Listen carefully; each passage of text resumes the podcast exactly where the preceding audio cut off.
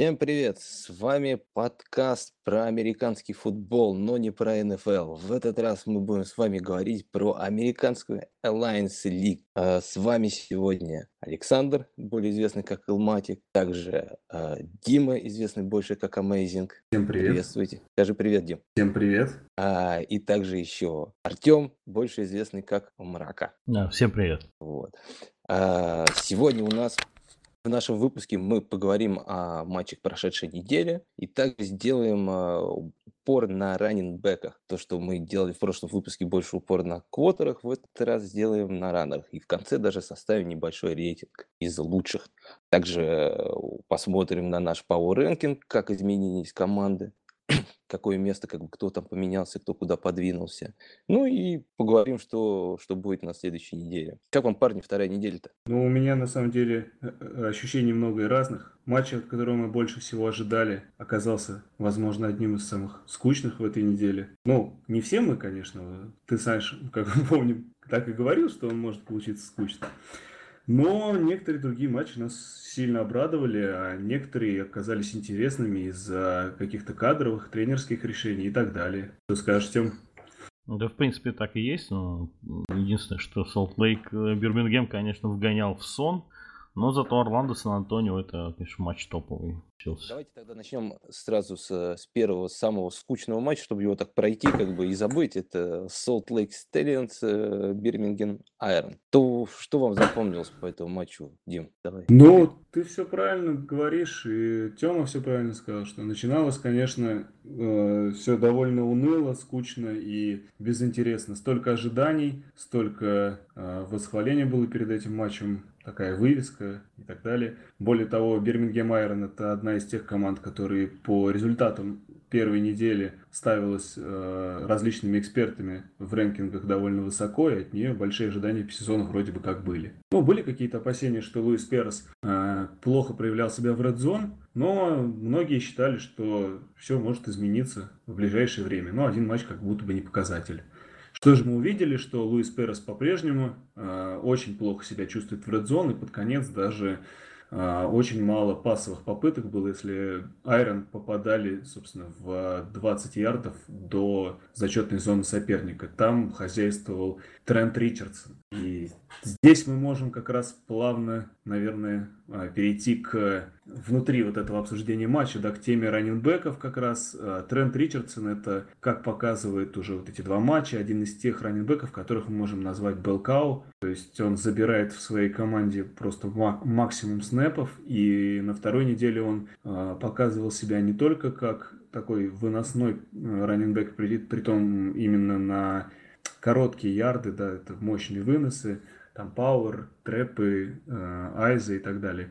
А тут он показывал себя и на приеме, в том числе довольно неплохо смотрелся в открытом поле, да, после получения мяча. Вот. А что касается... У него больше всех э, таргетов, у него столько же, сколько и у Паттона по таргетов, 7. Да, да, да, да, да. Но он лучший ресивер матча просто и все. Да, конечно. Ну, я понимаю, как, наверное, лучший игрок матча был. Вполне.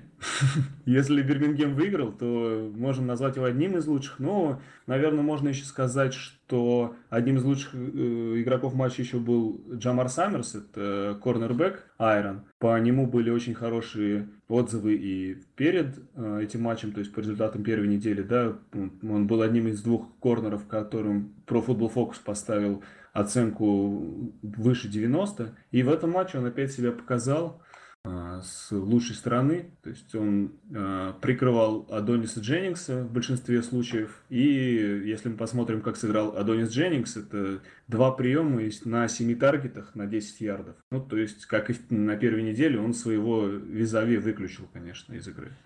Более того, сделал решающий э, перехват и обернувшийся пик-сиксом.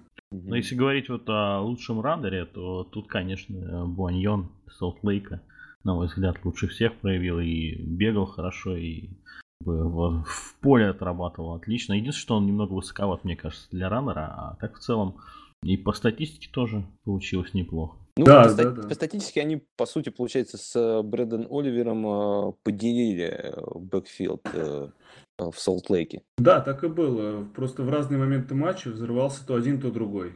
Когда-то это был Оливер, когда-то Буаньон. Но по каким-то общим ощущениям, по ай-тесту, да, мне тоже Буаньон больше понравился, конечно. Ну да. А скажите тогда мне самый главный, наверное, вопрос, который всех, наверное, интересует после того, как они посмотрят на статистику этого матча.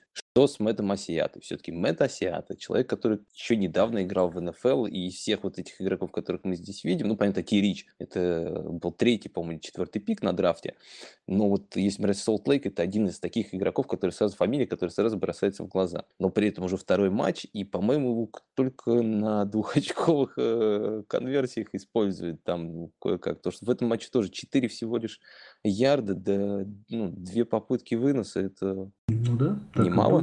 Почему так происходит? Е- А он еще и фамбл успел выдать за две попытки. Да? Да. Ну вот, наверное, поэтому.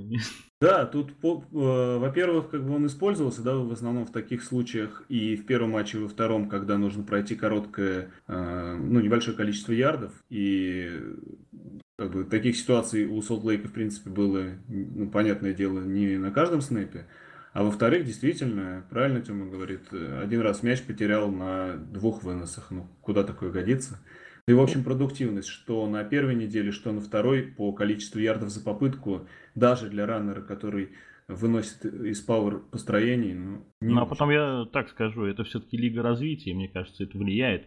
Э, Азиат это все-таки не молодой товарищ у нас, сколько я помню. Да, возможно, Ну, тоже почему? Ну, развиваться могут и не только молодые. Брэндон Оливер, например, да, не намного вообще-то. он- Ну, если там говорить о Буаньоне, он, конечно, перспективный с точки зрения, если говорить пе- перспективы НФЛ, там присмотреть. Ну, в общем, э, Мэтт Асиата дно, а не тренер-козел, который как бы его не использует. Ну, ска- скорее ты прав.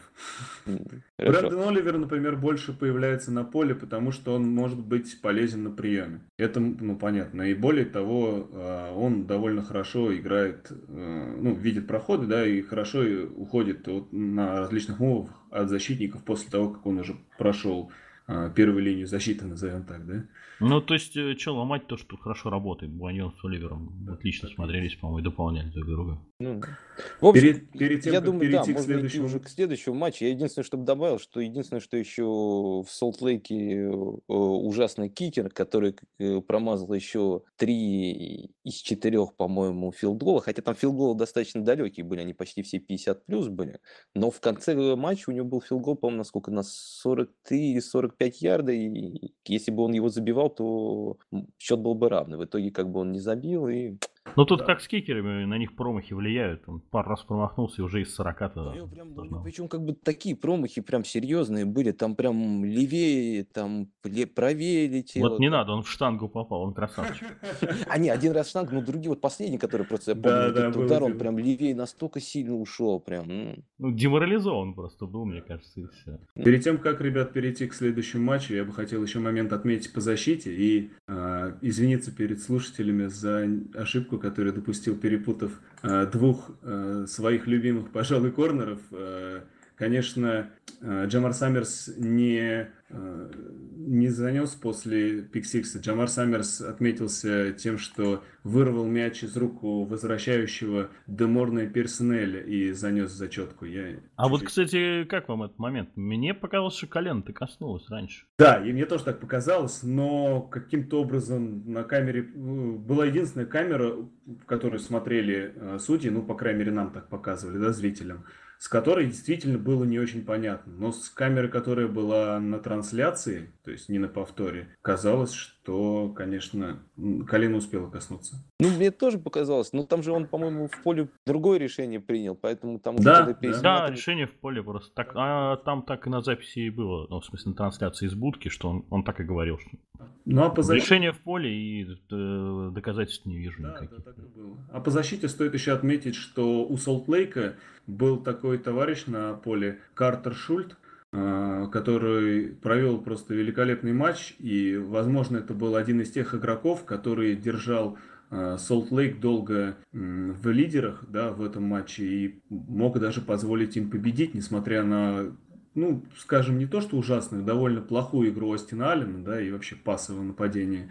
А Картер э, Шульц сделал 4 QB хита, 2 сэка и у него 6 соло-теклов, ну, в общем. А он и первый матч, по-моему, отлично провел. Да, да. Но тут он просто уничтожал еще и, э, помимо того, что уничтожал на поле, у него еще и красивые цифры. Один форсированный фамбл еще добавлен к этому. Первый, да, тоже был сильный. Так что, так что, возможно, это был как раз один из тех игроков, которые сильно влияли на результат. Ну, посмотрим еще, еще матчи будут впереди, чтобы это показать. Так, а давайте перейдем тогда к следующей игре. Это к игре Аризоны Силлерс. команды. Так, так, которые... что это за такие фанатские настрои?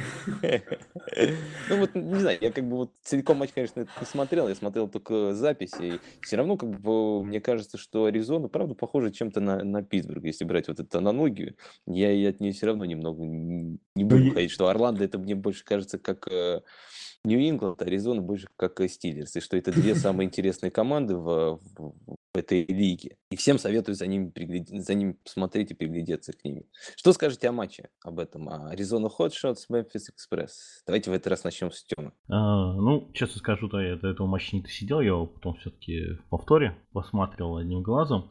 Э, ну, результат сначала удивил меня, потому что ожидался разгром, Аризона, все такое. Но проснуться долго не могли, видимо. Там у Уолфорда проблемы с Росом были. Но хватило одной половины. Э, с другой стороны, конечно, меня больше всего в Мемфисе порадовал не Хакенберг, который в кои-то веке 14 из 25 выдал.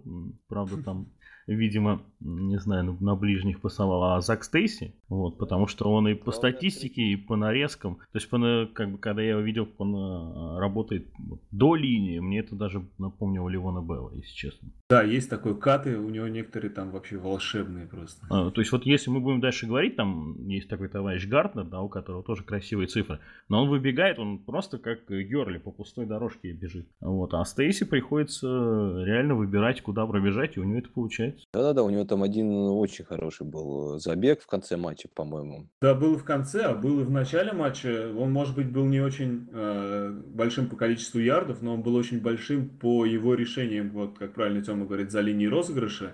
И если бы не, там, по-моему, было парочка катов, которые он там убирал по одному, по два защитника, он бы, скорее всего, так и не закончил этот розыгрыш тачдауном, да, там получился просто красивейший тачдаун.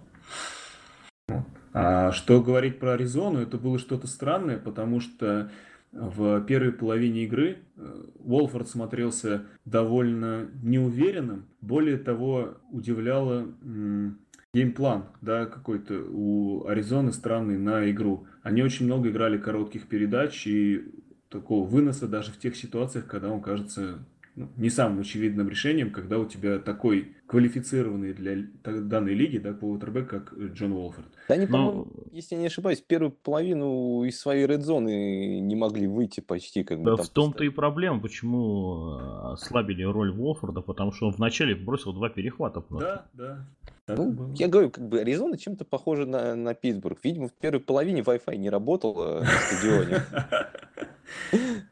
А потом его включили, и все пошло как надо. Ну, вот еще могу сказать, что прочитал, готовясь к подкасту, честно признаюсь, в игре это не очень приметил, что э, в первой половине очень, очень сильно себя показывал э, внутренний дилайнмен Memphis Express Грег Гилмор. Э, он очень хорошо работал против именно выносной игры, то есть против паса, может быть, он был не всегда идеален, и не всегда там требовалось, э, допустим, дабл-тимить его, что-то в этом роде. Э, не оказывал достаточного давления, то при выносе он очень хорошо закрывал именно э, Джарела Пресли. И во многом, может быть, с этим связано то, что во второй половине мы увидели, э, что Аризона часто чередовала э, игрока в бэкфилде. То есть мы увидели много Кука, ну, мы его и до этого да, видели, но его увидели больше, и Джастина Стоктона, который выдал там один из красивейших плеев, он ярдов на 50 был вынос с несколькими тоже красивыми мувами. Вот. Так что, закончившись, кстати, тачдауном, да, когда он там перепрыгнул одного защитника падающего. Вот. И, возможно, это вот тоже был поворотный момент. То есть, э, вполне возможно, что тренер Аризоны э, отсмотрели этот момент и решили поменять план выносной игры и, собственно, геймплан пасовый. Потому что после перерыва наконец-то появились эти дальние передачи и ну, глубокие средние, да, и внезапно и Рос опять расцвел, и Да, да, первый половину его не особо было видно. Да, так все и было. Потом еще откуда-то вылез э, Стоктон. Я смотрю, вообще у Аризоны такой как бы бэкфилд. Кстати, немножко с тобой не соглашусь. Кук, по-моему, уже в первой игре не играл за Аризону, если я не ошибаюсь. Да, да. Первый не было. Не было. Вот, и он... Не, ну, как... Да, да, говорите. Да, да, говори. А, ну, я, в принципе, согласен. Да, комитет у них получился э, очень сильный. Если они вот сейчас поймали эту волну и дальше продолжат именно им работать, Извиняюсь, любой защите будет очень сложно, учитывая, что еще и Волфорд там есть с Росом. Это жестко очень. Да, да, да. Уолфорд при этом, когда розыгрыш оказывается сломанным, в общем-то, не дурак и вынести мяч. Э, то есть угу. такой. Ну что, 7 попыток у него, да? Да. И в первом... ярдов. Ну... Э... Или сколько? Не, побольше, по-моему. Там. У него в среднем больше, чем у Ричардсона. О чем мы говорим? При том, что он тоже работал на голлайне один раз. Собственно, двухочковую реализацию на выносе разыгрывали через него. А, да-да-да, как раз через него тогда прошла. Хорошо, что скажете по ресиверам-то Аризоны? Рост, понятно, уже вторую неделю показывает хорошую, в принципе, игру. А что скажете о бывшем ресивере Филадельфии Джоши Хафи? Ну, для меня большое удивление, что в этом матче он проявил себя лучше, чем на первой неделе. Честно говоря, я его помню не только по Филадельфии, а по своей любимой Тампе тоже помню. Вот. И, в общем, э, в первом матче Джош Хафф сделал, точно не скажу, но, по-моему, парочку абсолютно ужасных дропов. И я подумал, ой, так я же это уже видел. Ну, так и будет дальше. Все, и поставил на нем крест. Даже скажу, что из фэнтези команды своей его сразу же скинул. Вот. А тут он себя показал очень здорово, при этом один из приемов получился на огромное количество ярдов, но это не дипбол он поймал, он поймал там среднюю передачу на 10 что ли ярдов, что-то около того, и дальше добирал ногами. Вот. Но в целом, конечно, показал себя намного лучше, чем на первой неделе. Ну и больше таргетов получил. Ну, в принципе, да, так. так и есть. Э, единственное, что таргетов он получил больше, а принял столько же. То есть, ну, а, не знаю. При этом я удивил Ричард Мулейни, который э, в первом матче использовался поактивнее, чем во втором. И в первом матче он был более такой, как правильно сказать, более стопроцентной опцией да, для нападения Волфорда. На коротких вот этих передачах он работал очень качественно, и на него можно было положиться. В этой же игре, опять-таки, один дроп был довольно такой некрасивый, что ли, скажем. То есть, когда он сначала уже начал бежать, а потом только пытался ловить мяч, и, соответственно, там, голова здесь, ноги там, и мяч он не поймал. Не, ну в целом э, Рос, по-моему, все равно как бы, так и остается безальтернативным номером один. И Конечно. Хав, там, ну вот поймает он такой мяч, ну хорошо. Да? В основном, я думаю, он будет очень, очень низко. Так и есть. При этом про ресиверов Мемфиса говорить особо много, наверное, нет смысла. Да ладно, тебе надо посмотреть, Хор ну, кроме, кроме Хорна, да, кроме Хорна, потому что все остальное это как бы то, то же самое, что было на первой неделе. Хорн, да, был хорош, согласен. Ну, на тут, тут, конечно, больше проблем, мне кажется, в Квотербеге. Ну да. Мы же не будем обвинять э, мистера Элтона Свинку Ховарда. Но, к слову сказать, в этом матче он делал тоже обидные дропы. В первом матче он был вообще бесподобен, а тут был уже Копыта вот мешают, копыта. Копыта, да. Скажите, если, если в итоге подводите э, итог по этим двум командам после двух недель, вот после этого матча Аризона и Мемфис, э, у вас отношения улучшились, ухудшились после второй недели? Что вы думаете о них? Честно говоря, Говори. У меня, честно говоря, наверное, все-таки чуть получше стало. То есть на первой неделе мне казалось, ну, по крайней мере, что касается Мемфиса, на первой неделе мне казалось, что это вообще тотальная безнадега. И в целом, конечно, Хакенберг по-прежнему оставляет подобное ощущение, но Зак Стейси, да, себя проявил очень ярко. Еще и Терренс Маги, который в этом матче был не так хорош, но в целом достаточно неплохой раннинбэк, коль уж мы сегодня говорим про раннеров еще. А, который иногда выходит на некоторые драйвы подменить для Зака Стейси и вполне себя неплохо показывает. Вот. Ну и защита у Мемфиса, в принципе, была в этом матче уже поинтереснее смотрелась. Так что у меня как-то к Мемфису вот э, уже нет таких больших э, негативных эмоций, да, не считая вот их пасовой игры. Но знаете, что, что вам скажу? Есть такой квотербек, который в НФЛ сейчас э, не востребован временно, но в а, АФ мы его пока тоже не видели, но он имеет право в случае того, как будет присоединяться к лиге, попасть либо в Memphis Express, либо в Lake Stallions. И это Чат Келли. Было бы интересно посмотреть на него в Мемфисе.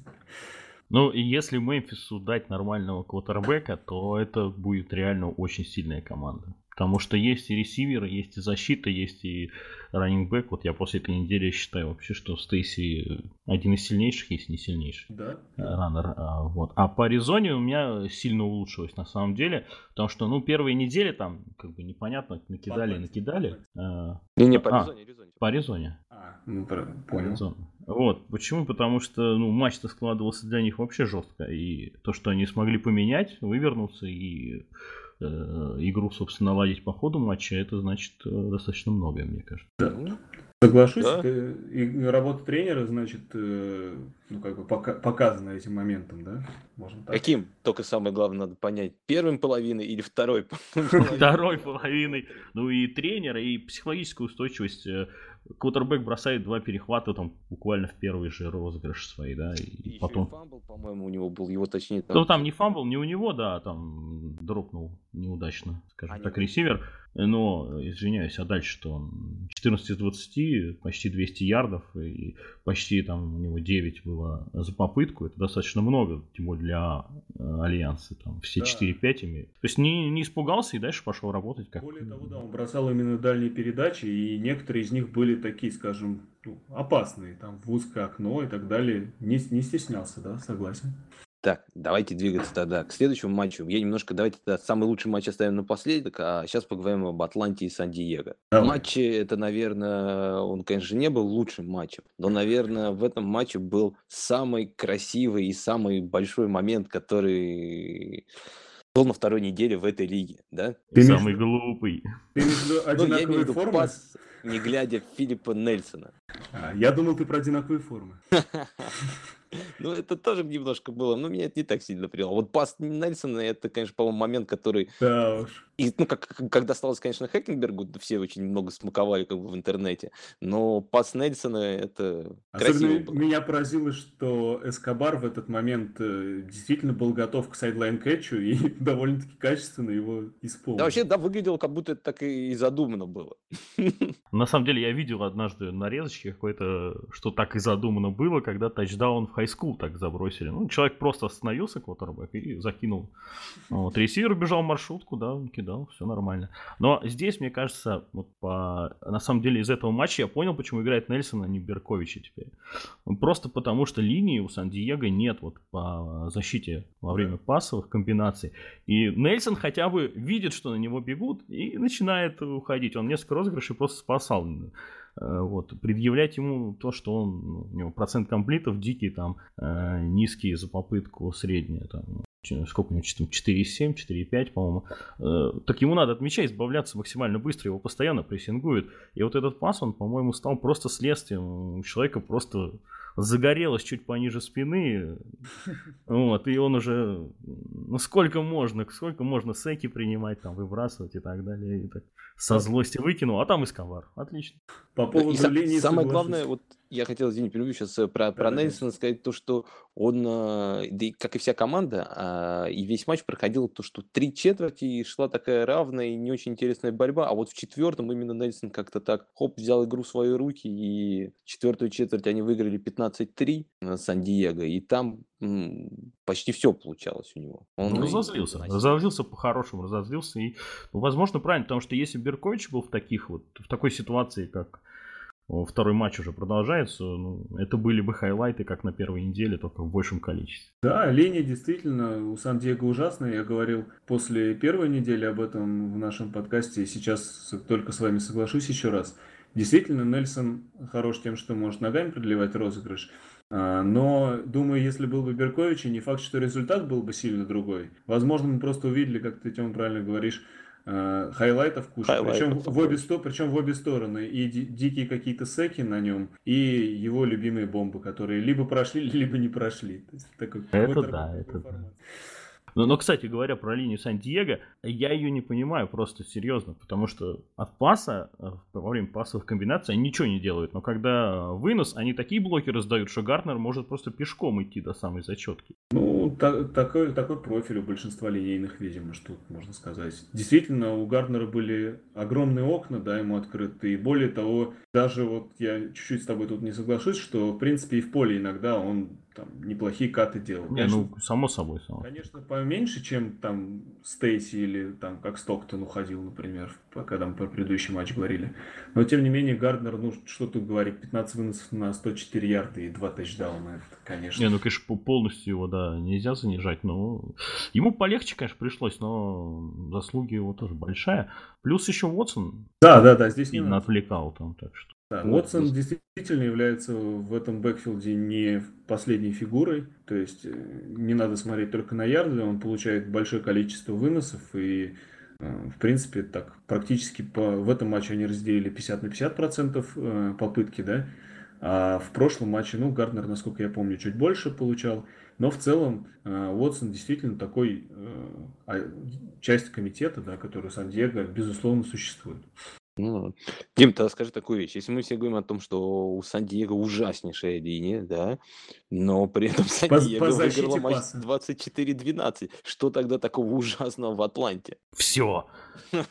Во-первых, конечно, это Мэтт Симс. Несмотря на процент комплитов и вроде как один тачдаун и один перехват, но, честно говоря, большую часть матча Мэтт Симс смотрелся так, что как-то хотелось э, встать просто, отвернуться и не видеть этого не расстраиваться еще больше. Ну и что говорить, у них э, лучшим принимающим в этом матче стал э, раненбэк, который из-за травмы на первой неделе не играл, а Крумводли. Э, он стал и одним из лучших бегущих да, в этом матче, если да. так можно вообще сказать. И лучшим принимающим. 8, 8 приемов на 8 таргетов. Собственно, это во многом описывает игру Симса, который очень много играл коротких передач и э, играл длинный только в тех случаях, когда уже там ничего не оставалось, да. То есть... Ты вот уже пристально этот матч смотрел, просто, ну, как бы, у меня тоже ощущение сложилось, что на Симс э, Сан-Диего неплохо так поддавили, и учитывая, что на выносе-то э, у Атланты такая же плохая история, как во всем другом, а, собственно, можно было спокойно блицевать Симса и не давать его ничего делать. Отчасти согласен, да. Но у меня такой момент как бы возникает тут, что я это вижу уже во второй игре Атланты. Конечно, они в первой игре как, э, противостояли Орландо, у которых, в принципе, мы всегда говорим о э, нереальном нападении Орландо, и поговорим еще дальше, да, об этом. Но у Орландо еще и довольно хорошая защита. То есть, возможно, конечно, Атланте не повезло, и они попали два раза подряд на сильные защиты.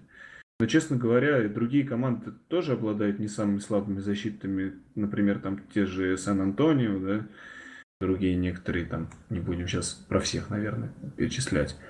Вот, э, то есть им же придется играть с этими командами не один и не два раза. Я, кстати, вот еще у Атланты на что обратил внимание, второй, второй раз подряд, они очень много первых даунов получают чисто на нарушениях. То есть дисциплина, похоже, в команде хромает так усиленно. Они в, этом, в этот раз э, получили первых даунов на нарушениях э, чуть-чуть меньше, чем все остальные команды вместе взятые. Да, это, конечно, просто ужасно.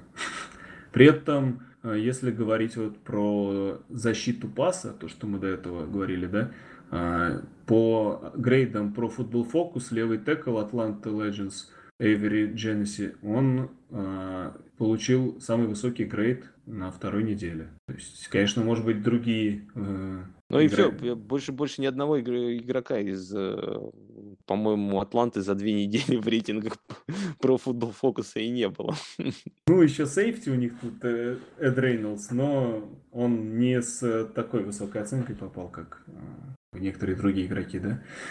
Ну, в общем, в, в общем и целом, конечно, я думаю, вы согласитесь, что у Атланты проблемы огромные, и мало понятно, что пока из этого может получиться. Ну, э, да, кстати, вот проблемы-то огромные, но на самом деле парочка ресиверов, э, Малахи Джонс и Шантавиус Джонс, два Джонса, они мне чисто понравились вот в те моменты, когда до них мяч все-таки доходил. Пожалуй, соглашусь, э, но если вот резюмировать по двум матчам, я бы сказал так – в первом матче у Синтевиуса Джонса получалось все, и он выглядел просто каким-то нереальным королем цеха принимающих этой команды. Да? Во втором же матче Синтевиус Джонс смотрелся не всегда убедительно, и был дроп, и были там неудачные попытки ловли. При этом Малакай Джонс в этом матче показал себя нереально круто. Конечно, если в каждом матче кто-то из них будет настолько хорошо себя показывать и подтянутся остальные компоненты, наверное, Атланты что-то может получиться. Ну, хотя бы какое-то светлое пятно у них есть из, из двух ресеров, но в остальном, конечно... Ну да, что, что вторая неделя как бы лучше как бы Атланты не выглядит. Вот того, что... Да, да, да. Мое мнение, то, что вот э, что было на первой неделе, когда они играли с Сан-Антонио, те их как бы размазали, как бы что сейчас как бы... Да, Атланта на первой неделе с Орландо. С Орландо разве играли, да? Да, с Орландо. Да, да, да. Шесть очков там. А, да, да, да, да, точно, точно. Но в этот раз набрали в два раза больше. Это в следующий раз 24 будет. В пресизоне я, я, я в пресизоне да, ушел, как бы это в пресизоне в, в первой игре Атланта да, проиграла. Да, да, да, да. Ладно, тогда давайте перейдем к самому главному нашему матчу этой недели. Это Орландо Аполлос и Сан-Антонио Командерс. Ну, давайте я начну тогда с этого вообще про этот матч. Скажу, что Давай. Игру, к сожалению, я это не посмотрел, посмотрел игру Мемфиса. И очень сожалею, потому что потом, когда смотрел э, и обзоры, и все, видно было, что игра была интересной. Мячик двигался, проходили интересные драйвы. А, Гаррет Гилберт э, выглядел неплохо, я бы сказал, даже неплохо. хорошо для development лиги. Человек набрал 393 ярда, это больше, чем любая команда на этой неделе. Да. Это очень 14 в среднем, ну, как бы за ярд per attempt 14, это феноменальный показатель. Два тачдауна. Ну, Все у него получалось в этой игре, по сути. Хотя игра как бы не с, сразу так складывалась хорошо для, для Орландо-то. Они в один момент, э, я помню, там как раз, э, когда там был сек, и э, как раз Гилберт, по-моему, потерял мячик, и они занесли тачдаун, и там разница в счете была, по-моему, 9 очков, да? 12. 12, 12 очков. даже стало, да, там было 12 очков даже стало, стала разница. И казалось, что Сан-Антонио эту игру к рукам все-таки приберет, но нет. Ну, Сан-Антонио реально первые четверти, третьи были очень сильные. Но вообще Сан-Антонио мне нравится, они смотрятся хорошо. Не то, чтобы они доминирует, как вот Орландо, да, получилось. Но в то же время у них достаточно крепкие все линии. И ресиверы хорошие, и э, Кеннет Фарроу в этом матче мне прям очень понравился. Такой силовой, мощный. У него сам добывал себе ярды. Вот. Ну, Вудсайту, конечно, нужно немножко прогрессировать, но у него есть потенциал, прям видно, что может парень. Да, безусловно, э, есть такой момент, что Фарроу принципе, был неплох и в первой игре, но там, как бы сказать, возможно, игра, возможно, соперник не дали до конца себя ему проявить. В этой игре смотрелся нереально здорово. А, так как мы говорим про бегущих, да, в этот раз, можно отметить, что у Орландо вот это вот этих непонятная круговерть, такая карусель раненбеков продолжается, и в этот раз мы увидели стартового раненбека Акима Ханта лишь два раза с мячом на выносе. Ну, зато да? Джонсон себя очень хорошо проявил. Зато Дернест Джонсон, да, и Девион Смит. Девион Смит в очередной раз заносит тачдаун, и это выглядит немного удивительно, потому что он получает э, меньше 50% снэпов каждую игру, и это не так, что он выходит только на э, решающие драйвы, да, там перед чужой зачеткой в Zone. Нет, он действительно проводит большую часть драйва там или весь драйв, но вот так получается, что выносные тачдауны приходится именно на его, э, ну, на драйв, в котором он участвует. Возможно, дело в его каком-то чутье, умении играть именно в red zone на выносе, да. Мне казалось, что и в первой игре, и во второй это больше такой был силовой, что ли, манере он выносил. То есть, да, там были мувы от него, но они были такие power мувы, назовем. Вот. А Дернес Джонсон, да, был основным раннером в этой игре, а Ким Хант в этом матче себя показал не настолько, потом был заменен, возможно, повреждение какое-то, честно говоря. Не видел по, поводу, по этому поводу новостей. А что касается Сан-Антонио, там выносили все только кому угодно, помимо Фару, да, ну, кроме второго раненбека Дэвида Коба, который, в принципе, довольно много появляется на поле.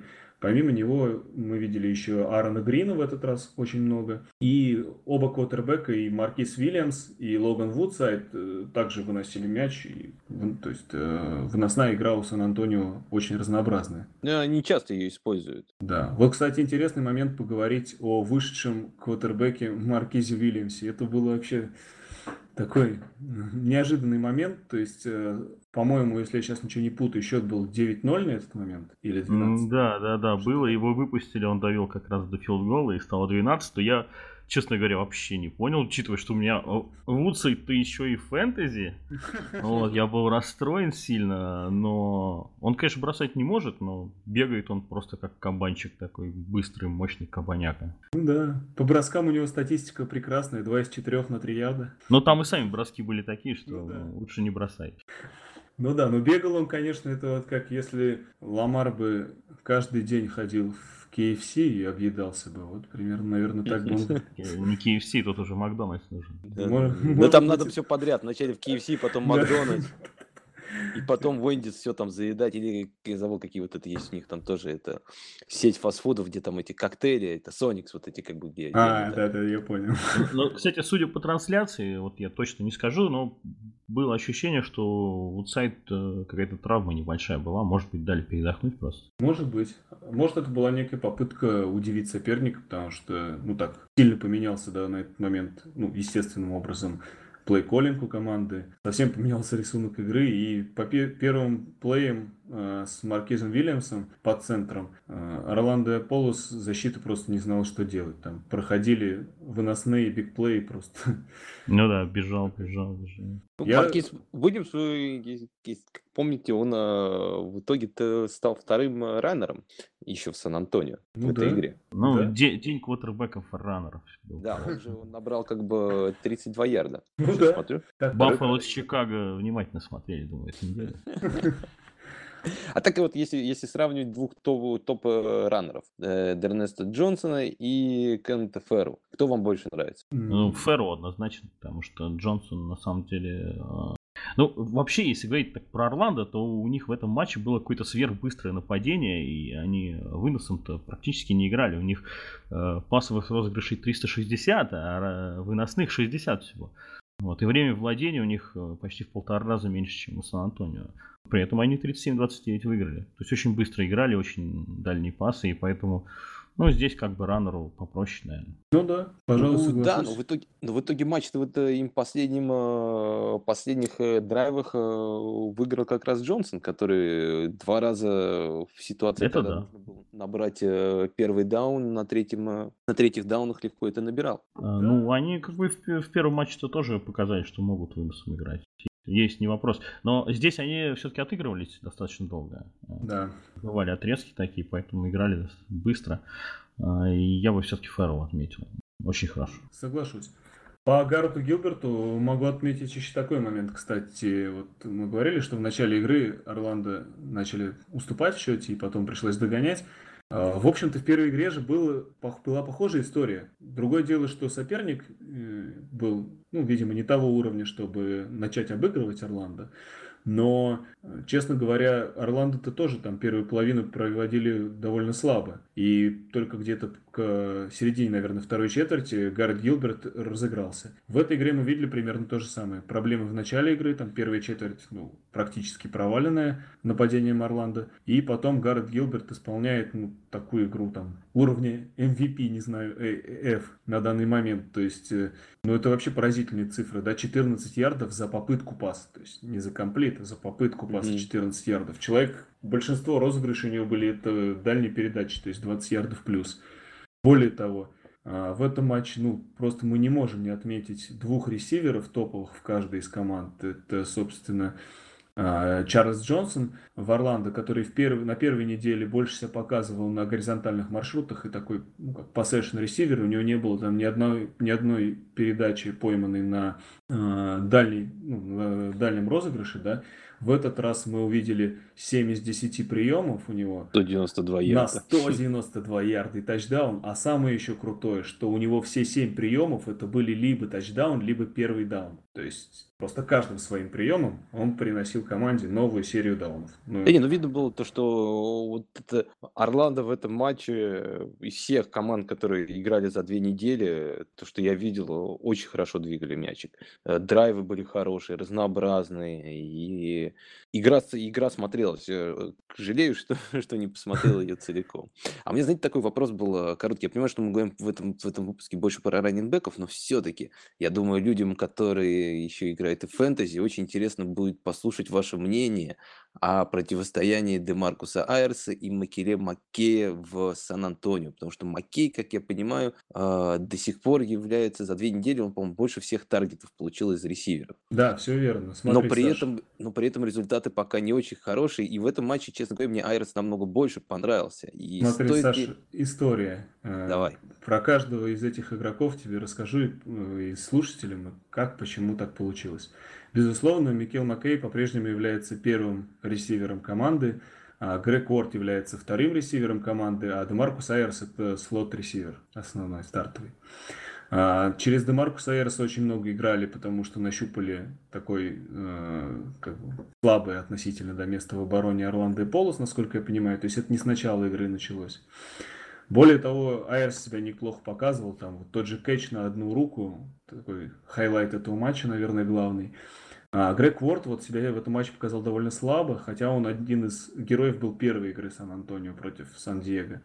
А, но тут не очень понятно, возможно, были его личные ошибки, потому что, ну, я вот помню, например, один дроп точно, прям мне как это в голове вспоминается сразу же.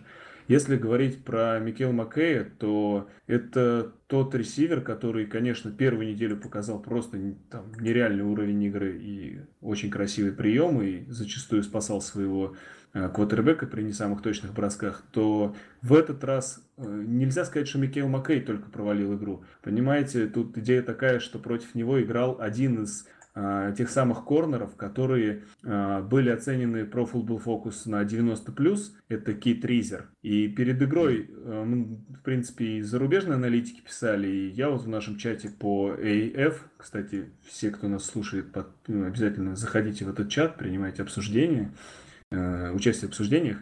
Там об этом вот я писал, что у Маккея будет, как и у Дженнингса, будет сложный очень матчап, и, возможно, э, у него будут проблемы в этой игре, и, собственно, против него большую часть э, розыгрышей действовал действительно Кит Рейзер, и, собственно, как и в первой игре он сыграл как настоящий шатдаун-корнер, так и во второй. Два из девяти. То есть ну, mm-hmm. цифры говорят сами себя. Более того, если вы вспомните, а, либо там по хайлайтам, кто смотрел хайлайты, либо по самому матчу, кто смотрел игру.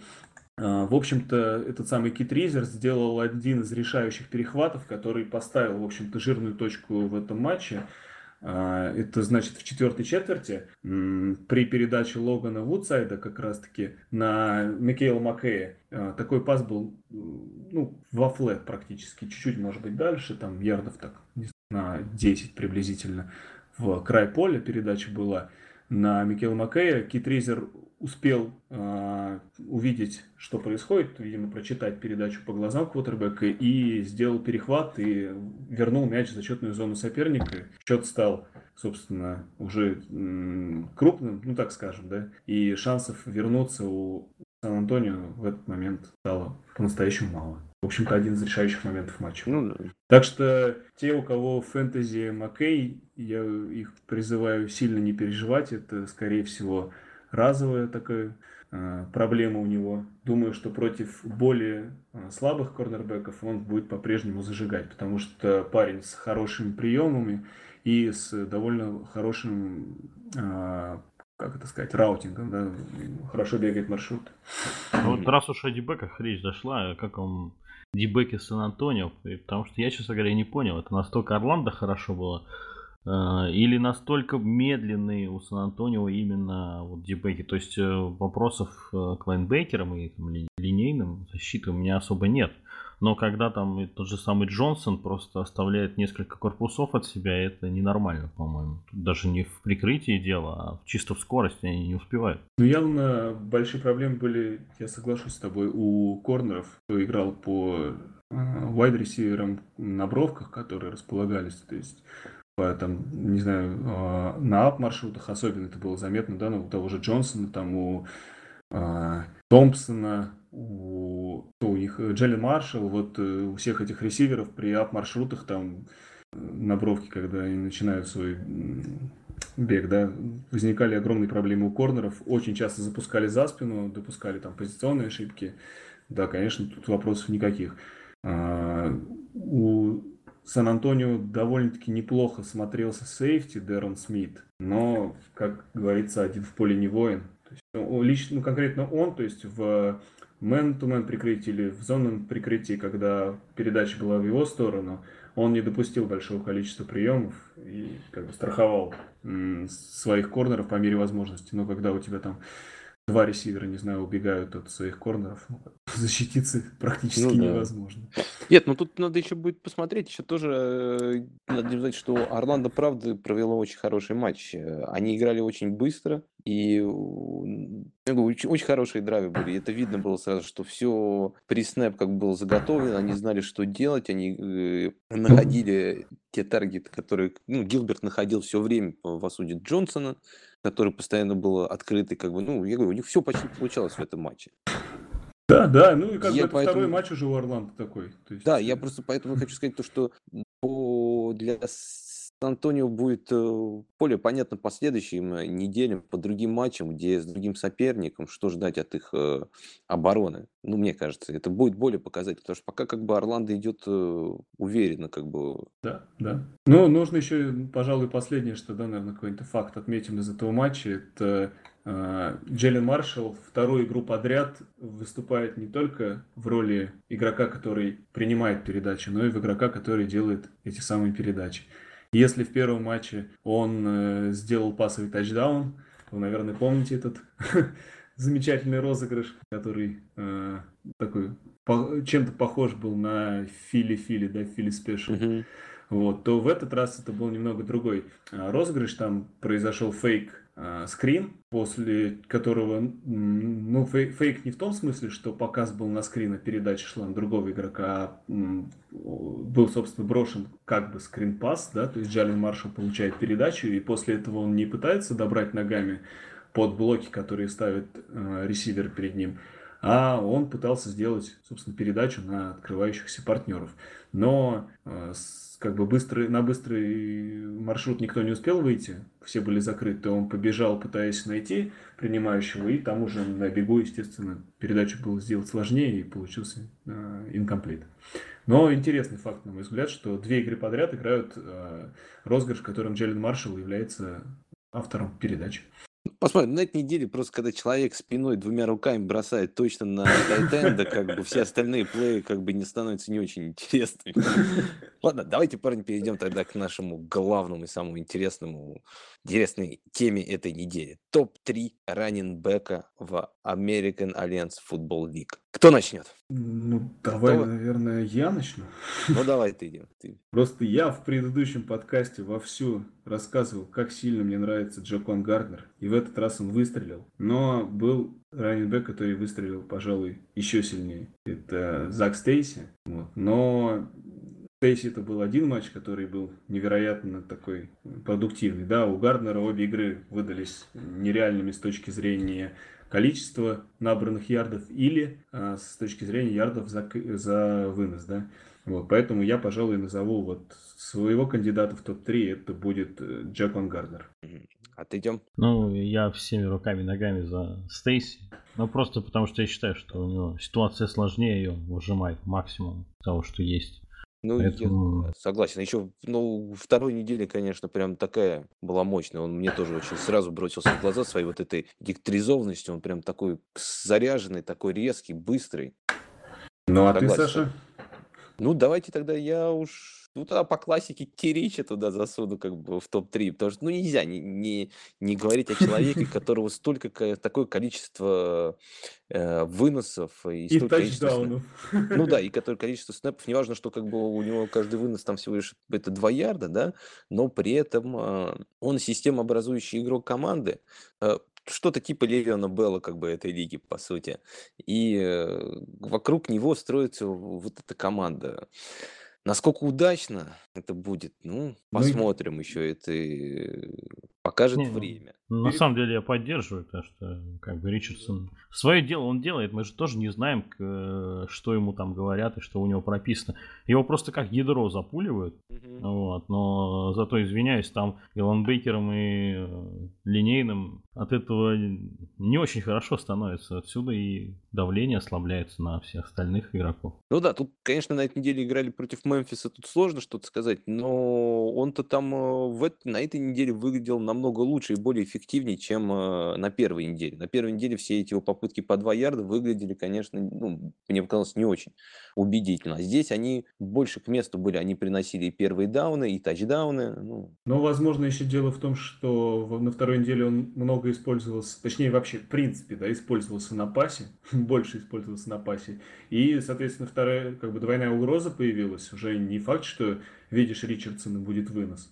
Поэтому, возможно, защите было немного сложнее против него играть на этой конкретной неделе. Ну и цитируя и перефразируя классика, три тачдауна – это три тачдауна. Ну и вообще психологический момент, вот я смотрю на остальных э, раннингбеков, ну, как-то там тот же самый Буаньон, он худенький какой-то, высокенький. Ну, а вот этого Ричардсона видишь, блин, елки-палки. Ни за что не захотел, чтобы в мою сторону ловил. Ну, не, мне на самом деле еще вот если, если говорить о как бы такие honorable mentions, да, как бы те, кто у нас не попали э, в топ-3, мне нравятся, в принципе, раннинбеки с Аризоны, особенно Пресли. Но там хороший очень именно комитет, и тут надо смотреть, я не уверен, что через неделю, может, тот же Тим Кук возьмет и за собой застолбит там э, весь, весь этот как бы весь workload, и мы забудем о Пресли уже как бы. Может, наоборот, Стоктон выстрелит, и мы забудем о Пресли из-за того, что комитет будет только из двух, Кука и Стоктона. А может, Кук выводит. Ну, и может, Вулфор будет больше бегать, поэтому... А смотрите, мы э, до начала обсуждали, что нужно топ-6 сделать, да? Мы просто берем Аризону и троих э, делаем, будет у нас топ-6, потому что совокупный Аризоновский раннер. Нет, ну Стокну все-таки надо, я бы убрал как раз Буаньону бы туда добавил, а так Пресли Буаньон, вот как раз топ-6. Я человек да, да, да. вижу Аризону, добавляю в топ. Согласен, согласен. Посмотрим, как наш топ изменится спустя неделю. Будем ли мы также стоять на тех же фамилиях? Ну да, я посмотрим. Э, это будет очень интересно. Так что также будет интересно, я думаю, сейчас перейти к нашему Power рэнкингу и посмотреть, насколько сильно он изменился. Да, Кто с ним стал на этой неделе, Дим? Да, если глянуть на Power рэнкинг по нашей версии да, на этой неделе, то мы можем увидеть, что первые два места и последние два места не поменялись. Возможно, это говорит о некой стабильности в лиге. В принципе, действительно, а, Орландо и Аризона как на первой неделе выглядели уверенно, сильно, мощно, да, так и как бы все осталось. Орландо по-прежнему обладает великолепным нападением и довольно сильной защитой. Аризона вообще, можно сказать, all-around, да, такая команда сильно во всем. Вот. И по-прежнему у нас они так и остаются. Орландо первый, э, Аризона занимает вторую строчку в нашем Power рэнкинге. По прошествии недели ничего в этом не изменилось. Далее, если мы посмотрим, на третье место у нас поднялись Сан-Антонио. После первой недели мы поставили их аж на пятое место, несмотря на победу. Поскольку Солт э, тогда выглядел, несмотря на поражение, казалось бы, не так плохо. Но сейчас мы увидели, что смена квотербека Солт Лейку не только не помогла, а в общем, как бы, возможно, сделала даже немного и хуже. Остин Аллен смотрелся ну, не очень хорошо, а без него перестал работать все, кроме выноса. Вот. И поэтому у нас э, Сан-Антонио поднимается во многом из-за уверенной игры э, в прошедшем поединке против э, э, Орландо, да? Угу. Ну, несмотря на поражение, да, мы видели очень хорошую игру квотербека. Э, не считая там парочки каких-то небольших ошибок, да, а они выглядели против сильнейшей, пожалуй, команды, по нашему мнению, весьма достойно и сражались до последнего. То есть, мне кажется, против такого Гаррета Гилберта и против такого Орландо это дорогого стоит. Вот, поэтому, опять же, мы а, Сан-Антонио приподнимаем в нашем рэнкинге, несмотря на их поражение. Призна... Как бы немного признавая, возможно, ошибку после, по результатам первой недели. Скорректировались. Да-да, и признаем также силу того же Орландо. Ну да. Несмотря на, э, в общем-то, победу Бирмингема, Бирмингем в нашем рэнкинге упал на одну строчку. И здесь как раз, пожалуй, стоит сказать о том, что э, не так важен результат, э, очередная победа, да, как то, каким образом он был достигнут. Мы видели поединок Бирмингема против довольно-таки беззубого Солт-Лейка с новым квотербеком, практически никак себя не проявившим в матче в основе. Тем не менее, Луис Перес все так и остался тем самым Луисом Пересом, у которого большие проблемы в Red Zone. У команды довольно странный был плей-коллинг большую часть матча, и это отмечали многие участники чата, AF-чат. И мы да, в процессе просмотра игры. И если бы не Трент Ричардсон и защита, боюсь, проблемы бы у Бирмингема были серьезные. Поэтому из-за некой Э, слабости на определенных позициях довольно такой заметный, да, Бирмингем в нашем рейнкинге падает немножечко. Далее у нас идет Сан-Диего. Сан-Диего поднимаются на одну строчку. Ну, конечно, что, что говорить, победа, которая достигнута и благодаря, и вопреки, да, как мы уже говорили, э, отмечали в сегодняшнем подкасте, проблемы с линией никуда не ушли, и несмотря на это, благодаря там каким-то чудесным просто преображениям в процессе матча, Э, вынос и немножко пас, да, и там частично э, действия в защите против Атланты, как бы это ужасно не звучало, но все-таки позволили команде вырвать победу. Вот. Но Солт Лейк у нас, получается, опускается все ниже и ниже, поскольку э, Мемфис мы в итоге решили поставить э, на шестое место, несмотря на очередное их поражение и довольно-таки отвратную игру э, Кристиана Хакенберга, основного квотербека. Как уже говорили мы, и Артем говорил, и Саша говорили, что если вот поменять квотербека в этой команде, чтобы он был более-менее достоин уровня, да, не то, что показывал Кристиан на первой и второй неделях, то, скорее всего, это будет очень сильная команда. То есть это, пожалуй, то, чего им не хватает. Да, квотербек, понятно, это очень важно позиция, очень важная роль, но у команд, которые у нас разместились ниже, а это, собственно, Солт Лейк и Атланта, проблем намного больше. Это точно. Это сто процентов с тех ну, команд. У Атланты их э, на всю лигу хватит. Ну, это да. да. Так и есть. Э, знаете, мы еще, э, прежде чем, наверное, говорить о том, что нас ждет на следующей неделе, можем отметить вот такую новость. Возможно, вы ее видели. Владелец Каролина Харрикейнс, Том Дантон, э, он, значит, инвестировал в лигу AAF 250 миллионов долларов, и по слухам у лиги были проблемы, были какие-то игроки, которые, ну так, э, в кулуарах, скажем, жаловались на то, что не получают вовремя э, причитающие им все деньги, и вот лига, видимо, в нем нашла, ну как, инвестора, да, который помог лиге сохраниться в текущем виде и прямо сейчас. И после этого есть сейчас некоторые, назовем их так, слухи, разговоры, что э, так как, собственно, этот человек владеет командой из Каролины, насколько я понимаю, он, собственно, оттуда, э, есть большая вероятность, что в АЕФ в будущем появится команда из Северной Каролины в городе Роли.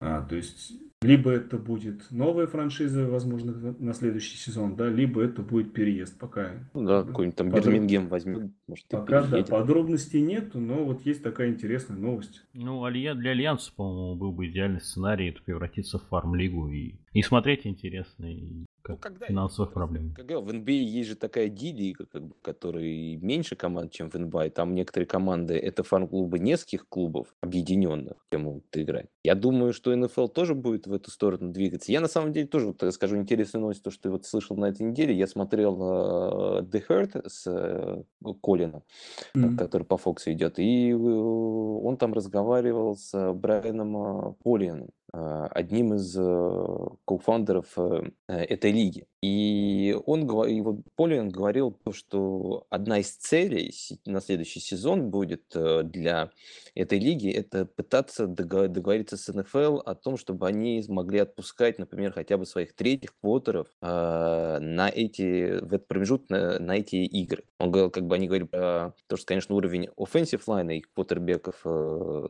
достаточно низкий. Ну, я не знаю, что они будут делать, конечно, с, с линиями, но с квотерами, мне кажется, это достаточно интересный ход, и я думаю, что многим командам это может быть интересно, что они своего третьего квотера могут дать на проверку, как бы на, как бы сказать, какой-то такой, как бы можно сказать, тренинг-кэмп такой. Ну да, получить опыт. Да, ре- реальный опыт. Но большинству уже не хватает реально просто игрового опыта. Да, вот где что... они его возьмут? Да, к тому мы же говорим именно вот именно третьих э, квотеров э, своих команд. Вот кто сейчас третий квотер в Тампе? Третий? В тени Фитцмейджика неизвестно. Господи, у меня уже из головы вылетело. Это же товарищ, который э, в этом сезоне был первый год а, и не задрафтованный свободный агент. Не а, ну, помню. ну, короче, какой-то ноунейм там. Да, подожди, сейчас... подожди, а не задрафтованный Тампой кто-то из квотеров в АФ сейчас? Это который был не задрафтован пару лет назад, не помню уже.